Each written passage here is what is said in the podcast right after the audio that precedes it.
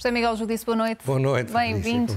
E começo por uh, questionar sobre uma notícia que marca esta noite, a decisão do Tribunal Constitucional, que levará a que seja adiada a tomada de posse do Governo. Como é que avalia este desfecho? Eu tinha reservado para a loucura mansa desta semana este tema. Hum. Mas realmente vamos trazê-lo por uma vez. Vamos começar com uma loucura mansa, porque é, é, talvez a mais louca das loucuras mansas que eu me lembro de ter alguma vez imaginado. Porque, repare, o Ministério da, da Administração Interna é claramente o abscesso de fixação de tudo que são atrapalhadas. Eh, eu já chego a começar a ter pena do Eduardo Cabrita. Está a ver ao que isto chegou. Ora, e esta história das eleições eh, dos imigrantes é uma coisa inconcebível, não é? Repare, para já é inadmissível que os partidos todos aparentemente, tenham decidido alterar a lei por uma reunião à Lagardère, ali à volta de uma mesa. Vamos mudar a lei, vamos interpretar a lei. Se eles queriam mudar a lei, podiam ter feito durante vários anos na Assembleia da República. Isto é um desrespeito total pela vontade popular. E também o é pelo facto foi feito por quem estava a mandar nisso, que foi misturar os votos todos daqueles em que as pessoas tinham votado como diz a lei, com um documento de identificação, daqueles em que não tinham mandado documento de identificação. O resultado disto foi que a única alternativa foi declarar nulas as eleições. O que faz-me ficar feliz que o Tribunal Constitucional haja alguém que respeite a vontade popular. E a quem devem ser atribuídas responsabilidades? Pois há alguém, mas eu não acredito que vá ser atribuída responsabilidade a ninguém, sabe? Uh, imagine eu na minha vida profissional ou você na sua fazermos um disparate deste. O melhor era mudarmos de profissão. Mas vai ver que não vai acontecer nada. Ah, ninguém tem culpa. As coisas acontecem. Ainda vão dizer que a culpa é do Tribunal Constitucional. Portanto, a loucura é total. As eleições vão ser adiadas. Preparam-se para fazer o disparate que é só se pode votar presencialmente nos consulados. Mas porquê? Alteraram a lei? Ah, porque não dá tempo. Mas não dá tempo é critério. Eu temo que isto vai atrasar dois ou três meses a tomada de posse do governo, que é uma catástrofe do ponto de vista do regime político, é uma catástrofe do ponto de vista da economia portuguesa, é uma catástrofe da própria dinâmica que se espera de um governo. Quer dizer, eu, eu colocar no lugar de António Costa, o que é uma pessoa estar preparada, cheia de energia, como hum. aqueles carros de Fórmula 1, vamos arrancar. E depois, não, espera aí, desliga o motor que é só daqui a dois meses. Não pode ser. Implica uh, derrotas esta, esta decisão? Alguém tem Ou de ser... impactos para o PSD, que apresentou uma queixa-crime neste quer sentido? Dizer, queixa-crime, isso não sei, não estudei o assunto. Agora, os partidos que tomaram esta decisão fizeram bem. Se calhar tinham tanta culpa como os outros, mas caíram em si. Não se pode pegar nas leis e tripudiá-las. Não se pode, e a prova que isto é assim é que o Tribunal Constitucional, por unanimidade, se deu assim. Eu cheguei a ler num jornal qualquer, não, há uma interpretação que é que não, vale, não há problema nenhum. Mas, mas, mas quem é que fez essa interpretação? Isto é uma falta de respeito pelas leis que é muito perigosa. E hoje José Miguel Judice decidiu, um, no fundo, abordar a temática do medo. Porquê? Do medo do princípio ao fim. Praticamente todo o programa vai ser sobre o medo, com esta exceção já da licura. Hum. Porque é uma coisa que me anda a preocupar há muitos anos. Portanto, não é de agora. O medo sempre desempenhou uma enorme importância na história dos seres humanos e dos animais. Sabe que o medo, ao contrário do que nós às vezes dizemos ou pensamos, é um instinto positivo. O medo é que nos faz fugir de um desafio que é perigoso, que é perigoso demais. Ora, a espécie humana salvou-se, não desapareceu como outras espécies, porque este instinto de sobrevivência, que o medo também é, os levou a, a, evitar desafios que eram excessivos. Mas o problema é que o medo também é uma coisa altamente perigosa, porque o medo serviu muitas vezes para facilitar a destruição dos valores civilizacionais. Repara, a história da humanidade está cheia disso. Eu não quero ir muito longe, dou-lhe apenas alguns exemplos. No século XIX, alguém inventou uma coisa chamada o Protocolo dos Sábios do Sião, que era um plano maquiavélico dos judeus para tomarem conta do mundo. Era uma falsidade absoluta, mas durante décadas as pessoas usaram aquilo para justificar o seu antissemitismo, com medo dessa, dessa estratégia de poder dos judeus. Veja os ataques ao clero ou à maçonaria. Os ataques ao comunismo, ao fascismo, ao nazismo, tudo isso foi instrumentalizado como forma de meter medo às populações, de pôr as populações dependentes. O medo campeia, o medo é muito perigoso. Eu diria que na Europa e em Portugal, e interessa-me mais Portugal, porque quando alguém sabe isto, e se não tiver escrúpulos, pode explorar as fragilidades das pessoas que têm medo para as manipular, para as dominar, para as enganar. Mas está preocupado em concreto com o quê? Com as com... consequências desse, com desse as consequências medo? do medo. Repare, começando pela Europa, o caso da Ucrânia. O caso da Ucrânia é relevante disso. Não sei se o Putin sabe se vai invadir, como vai invadir ou quando vai invadir. Mas ele não precisa sequer de saber. Ele já ganhou uma enorme batalha. Sabe foi a batalha que ele ganhou? A batalha da invasão, do medo da invasão. Isto é, no mundo, na Europa, na NATO, na Ucrânia, vive-se com o medo de que a Rússia desencadeie uma invasão com efeitos imprevisíveis. Esse foi um objetivo já alcançado. Eu acho que é um objetivo dele. Repara, ele consegue ter o corrupio dos dirigentes mais importantes do mundo a correrem para, para, para a Rússia para o tentar convencer. Aparece como um grande ator da cena política. E está a tentar destruir a Ucrânia por dentro. Está a destruí-la porquê? Por um lado, bloqueando as exportações. Por outro lado, criando um incentivo negativo ao investimento. Por outro lado, também fazendo com que dentro da sociedade as pessoas comecem a desenvolver pânicos, medos, que provocam perturbações de saúde mental e que afetam a própria coesão do território. Repara, eu, eu julgo que foi uma mera coincidência, mas aconteceu em Portugal recentemente ciberataques a empresas de telecomunicações, uhum. grupos de mídia, ao Parlamento, a bancos, a um conjunto de instituições que são o mais avançado que há no mundo. Ora bem, uma das formas possíveis de criar a destruição pelo medo da, da Ucrânia é precisamente uma ciberguerra. Pode ter sido uma coincidência também, mas hoje um banco e já não sei que outra instituição e o Ministério da Defesa? E o Ministério da Defesa, está a ver o Ministério da Defesa. Foram alvo de um ataque de cibersegurança, como quem diz, cuidado, porque se nós quisermos, bloqueamos vocês todos. E o que demonstra toda esta situação, todo este Mostra que a sociedade está perigosa. E está perigosa porque a sofisticação da exploração do medo e da injeção de medo é hoje em dia muito maior do que era no tempo em que os nazis metiam medo com os comunistas, em que os comunistas metiam medo com os nazis, em, em, em, em que os, os, havia uma tentativa de instrumentalizar as populações a medos exagerados. Mas deixemos a Ucrânia em paz, que bem precisa dela. Relativamente e, a Portugal, então, Portugal. José Miguel Judice, quais são os seus medos? Ora bem, eu não quero ser exaustivo. Hum. Não consigo. Mas vou-lhe dar alguns exemplos de medos que nos são instilados em Portugal. O medo da Covid, que durou dois anos. O medo dos ciganos. O medo que percamos a nossa identidade com a invasão de, de pessoas não caucasianas. O medo dos pedófilos. O medo da conspiração dos capitalistas da globalização. O medo, Francisco Louçã, eu voltarei isso para a semana, basicamente diz que o Putin é instrumentalizado pelo complexo militar americano. Isto é, isto é uma invenção dos americanos. O medo da violência doméstica, o medo da droga, o medo dos assaltos, o medo dos patrões, o medo dos sindicatos, o medo da maioria absoluta, o medo do chega. Repare, tudo isto são medos. Alguns deles, eu admito até, que podem ter alguma base, mas são exagerados. Outros não têm pés nem cabeça, não se justifica que se tenha medo disso. Não quer dizer que não haja problemas, mas nós devemos viver uma vida saudável. Veja o caso dos ciberataques, é outro exemplo. Os ciberataques criam medo. Você está preocupado, tem o seu computador, tem os seus segredos, tem as suas coisas, tem os seus documentos, tem a sua memória e tem medo que isso seja destruído de um dia para o outro. As empresas vivem apavoradas. E na realidade isso pode ocorrer. Hã? E na realidade isso pode, ocorrer. pode, ocorrer. Já se comprovou desde o início A ideia do medo é perigosa porquê? Porque quando as pessoas têm medo, o que é que querem? Querem proteção, dependência, ficam mais isolados, têm medo do outro, têm medo do diferente. Quando se cruzam por uma pessoa que eles acham que possa ser um dos perigosos pessoas que lhe metem medo, fogem dele, isolam-se.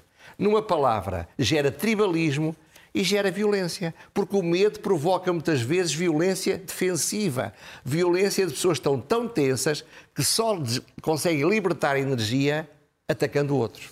Portanto, isto também tem outro efeito muito mais grave, é que liberta núcleos psicóticos.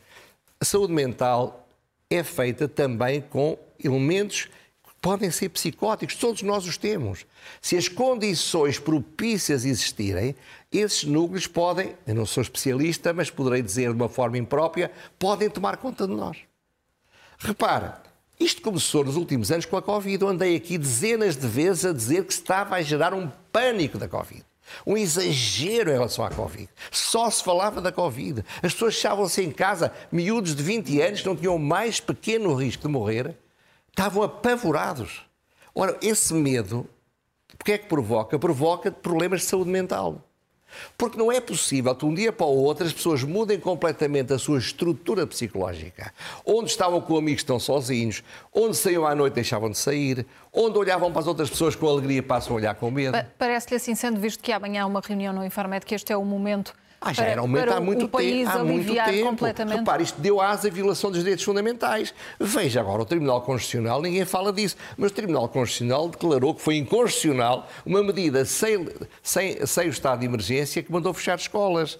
Condicionaram-se multidões, dispersaram-se os efeitos devastadores. E porquê? Porque se injetou medo como se injeta cocaína nas, drogas, nas, nas veias. Hum. Ora bem, Veja o caso da estratégia do PS. O PS, aliás, os seus spin doctors, os seus especialistas, estão a gabar-se disso todos os dias nos jornais. Também conseguiram enverdar Montou uma estratégia, estratégia para instilar medo, uma estratégia para dizer aos indecisos tenham cuidado, porque se, se votarem no PSD, quem vai governar o país é o Chega. Isto não tinha pés nem cabeça. Mas quando uma pessoa faz uma estratégia de persuasão bem montada, muito inteligente, tocando em coisas que preocupam as pessoas, os efeitos podem ser devastadores. Hoje em dia está provado que o PS ganhou as eleições e teve a maioria absoluta nos últimos cinco dias, na altura precisamente em que esta estratégia foi mais forte.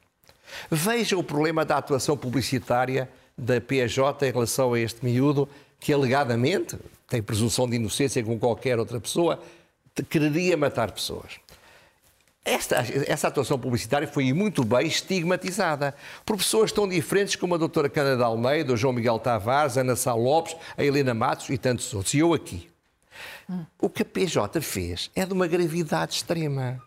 Porque é uma ação de propaganda, reles, para mostrar, olhem para nós que somos tão bons com o efeito, fazendo exatamente o contrário do que todos os manuais dizem que deve ser não feito. Não devia ter divulgado. Não se devia ter falado. Além do mais, não há nenhum sinal, até hoje, não temos nenhum. Se ele ia fazer aquilo ou estava, por e simplesmente, com uma perturbação muito complicada. Se calhar com medos imaginários.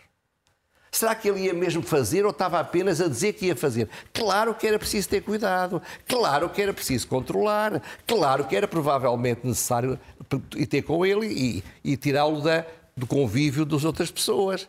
Mas o medo, e este medo é altamente aumentado por uma coisa terrível que está a acontecer nas cidades modernas, que é o que eu chamo a tabloidização dos medos. Significa que está a ser explorado está esse, a ser esse medo Isto, de alguma Antigamente forma? havia os jornais que só faziam isso. A gente abria o jornal e escapava, escorria sangue. Os jornais não fazem isto porque querem isso, fazem porque sabem que nós queremos isso. Nós gostamos de nos horrorizar com coisas e depois dizer, ah, isto não vai acontecer a mim, pois não. Ora bem, este medo pode ser explorado e é o ponto a seguir que eu queria falar. Basta olhar para a história. Basta olhar para a história. Há lições. Há lições, há lições a, tirar da história. Só que olhar para a história é muito importante. A história mostra-nos que projetos antiliberais, projetos autoritários e projetos totalitários usaram o medo como a arma mais essencial na sua expansão. Os projetos de abuso de poder baseiam-se nisso. Porque se as pessoas estiverem com medo, querem ser protegidas aceitando abdicar das suas liberdades, aceitando abdicar dos seus direitos, porque dizem eu prefiro estar protegido, ainda que esteja a ser vigiado, e já falaremos disso mais adiante, do que estar com a minha liberdade porque posso sofrer ataques e outras coisas. Isto é, é Repare, hoje em dia, o prestígio negro do atentado atrai pessoas. A perturbação mental é muito forte. E estes dois anos, digo, não digo eu, dizem os especialistas, estes dois anos fizeram muito mal à saúde mental. E o que é que o Estado português, o que é que o Ministério da Saúde, o que é que a Direção-Geral de Saúde fez para contrariar esta óbvia situação de risco mental? Deviam estar já a tomar medidas e a, e a colocar a fez, saúde mental o que fez no foi foco insistir na Covid, na Covid, na Covid, na Covid, isolando as pessoas de uma forma completamente absurda. Portanto, a exploração do medo é o caldo de cultura que acontece e é utilizado, como eu já disse. Repare, estamos cheios de fé diversa à volta do Chega. O que me preocupa é que vai haver um dia, pode ter a certeza, quando o, o André Ventura parar um bocadinho para pensar, vai deixar de nos, nos maçar com a castração dos pedófilos e de nos maçar com, com os ciganos, é uma forma de nos meter medo, de explorar medos, medos que estão fundos na nossa alma. Ai, se fosse uma filha minha. Ai, se fosse um filho meu. Ai, se eu vivesse ao pé dos ciganos. Para passar a explorar outros medos que acontecem em todos os projetos que são liberticidas. À direita ou à esquerda, que não há ideologias, percebe? E, portanto, eu custa-me a crer que isto aconteça. E também a exploração de medo acontece outras coisas. Uma coisa que mais me surpreendeu foi há dias o Zé Gomes Ferreira, aliás, eu tinha aqui dito, ninguém tinha falado daquele artigo do Diretor-Geral de Energia sobre uma tese, não sei se é verdadeiro ou não, que acabar com o carvão criou o problema das barragens. Ele fez um programa, a criticou com dureza o Ministro do Estado de Estado. Antes das eleições, o Ministro do Estado de Estado queriam ir lá falar, explicar. Agora não recusam ser entrevistados e põem a RAC, portanto, a entidade reguladora das comunicações, a dar-lhe um direito de palavra, um direito de defesa. Será que a RC vai fazer isto para todas as pessoas que em Portugal se sentem ofendidas por uma declaração de, dos mídias? Ou é só é para o poder parece? político? É só para o poder político e é o que é medo. É medo, vai mudar, vai mudar o governo, vai provavelmente haver eleições para o IRC. Veja outra coisa que aconteceu, a GNR resolveu fazer uma, uma, uma, uma operação stop no meio da autostrada da A1. Recebi pessoas que me escreveram a dizer, recebi, assim, recebi cartas ou mails, uma hora e meia as pessoas fechadas nos carros, sem saber o que é que se passava.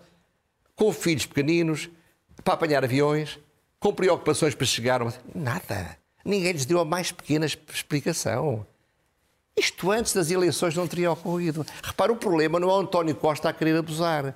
É os aparelhos do Estado, é as estruturas de poder a dizerem agora nós podemos fazer tudo o que nos apetece, que até aqui não fazíamos. E assim, assim e nós temos a situação medo. É, é dramática, é grave na sua visão? Não, eu acho que ó, há coisas piores. Eu estou aqui a alertar, não porque haja agora um momento de perigosíssimo amanhã, mas porque sabe, é com as pequenas cedências que vêm as grandes.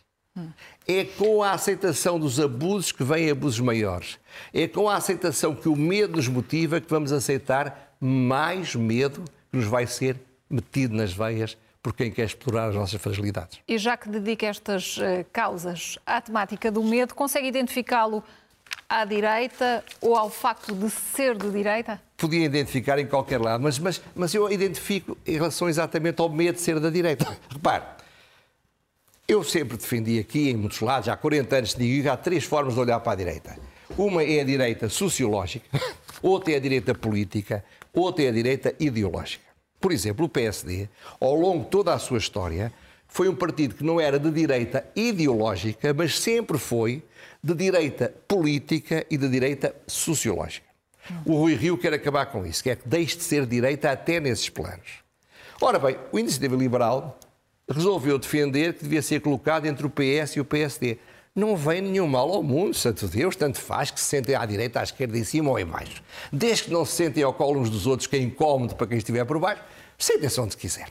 Agora, o que é facto é que a Iniciativa Liberal teve sucesso, apesar da concorrência muito dura do Chega, porque foi uma estrutura de pensamento, uma estratégia, um grupo de propostas completamente estruturadas, alternativas à do Partido Socialista. Portanto, politicamente, não há nada mais direita nesse sentido do que uma força política que se posiciona frontalmente com o Partido Socialista.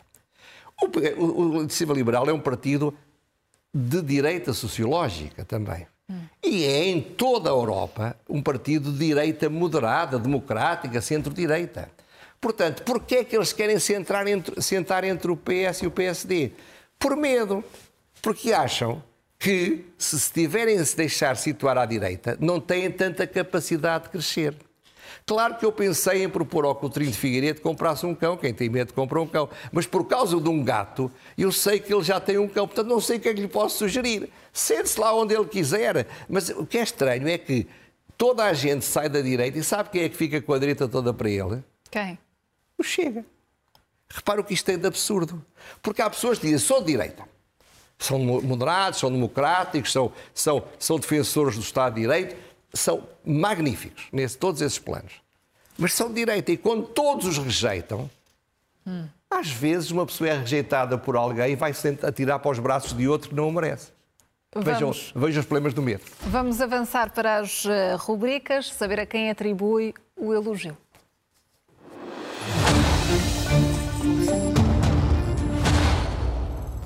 Ora bem, o elogio é para o Nuno Melo. O Nuno Melo, como sabe, vai se candidatar a líder do CDS. Vai tentar salvar o CDS do seu desaparecimento.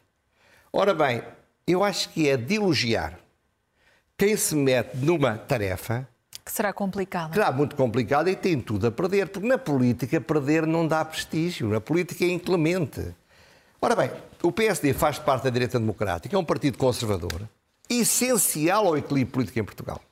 Portanto, este esforço pode ser inglório, mas vale a pena ser feito. Sabe que eu desde miúdo que tenho uma frase que é uma das minhas máximas, que é do escritor, autor de teatro, Edmond Constant, que pôs o Cyrano de Bergerac, que se imortalizou com o Depardieu na televisão, no cinema, eh, que é uma frase que eu vou dizer em português, porque nem toda a gente, hum. infelizmente, sabe francês, é muito mais bonito quando é inútil.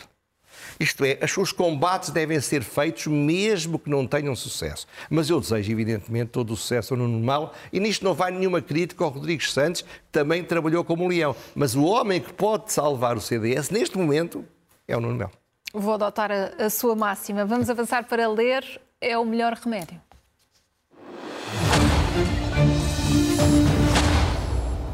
Ora bem, é uma entrevista do engenheiro Ângelo Correia, um senador do PSD, que eu sou amigo, faça-se o registro de interesse, que deu uma entrevista ao Diário Notícia e à TSF de que respigo alguma coisa. Primeiro, ele disse com uma grande força eh, política, e eu vou citar António Costa, tragicamente para Portugal, está a criar um mártir que se chama Chega. Ao excluí-lo da vida institucional e por isso, ele é o, gran, o grande apoio do, do Chega, é o PS politicamente em Portugal. E Costa é o mestre de cerimónias. Usando para isto, isto é por isso é que eu estou a falar nisto, a chantagem do medo. Isto é, pode-se dizer que ele exagera, que não exagera, mas eu já disse aqui, a pessoa mais interessada em Portugal em que o que chega, exista, cresça e esteja todos os dias nos telejornais é o PS. Como o Mitterrand o fez com a Frente Nacional do Sr. Le Pen. E tem sido o PS a alimentar esse, não esse sei se é, mas, mas de vitimização é, é, de alguma forma por lá. Costuma ser cher la femme, não é? Agora não se pode dizer, é politicamente incorreto. Quem é que beneficia disto? É manifestamente o PS. Ora bem, mas ele não faz só isso, ele faz uma análise muito lúcida, muito inteligente, uma pessoa muito conhecedora e que ama o PSD. É um filiado e militante sempre, foi um dos fundadores e, portanto, vale a pena ler essa entrevista. Só nos falta saber qual é a pergunta sem resposta.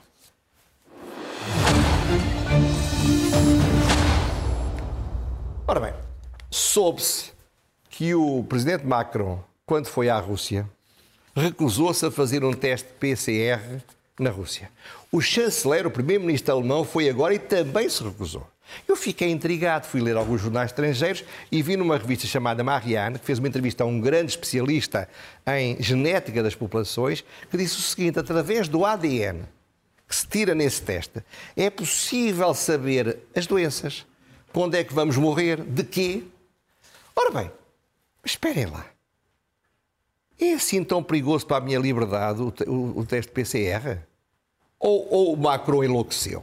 Porque ninguém me disse a mim, já fiz vários testes de PCR, que alguém pode ter essa informação. Eu não mas acho ficou que seja... com essa dúvida perante eu, esta, esta eu não, posição. Eu não acho que seja uma pessoa importante, mas eh, tenho tantos direitos, eu, como a mais modesta pessoa que eu sou, a qualquer parte do mundo, a ter o respeito, o cuidado e a cautela que o Sr. Macron e o Sr. Schultz se aplicam eles próprios. É uma pergunta que fica feita. É verdade isto? É mentira? Extraordinária que ninguém me esclareça. Talvez agora haja aí um português especialista que nos diga: não, não, ele é maluco. Pronto, então se for assim, fico mais fica, satisfeito. Fica essa dúvida no ar. José Miguel Judice, boa noite, obrigada. Até para a semana, muito obrigado.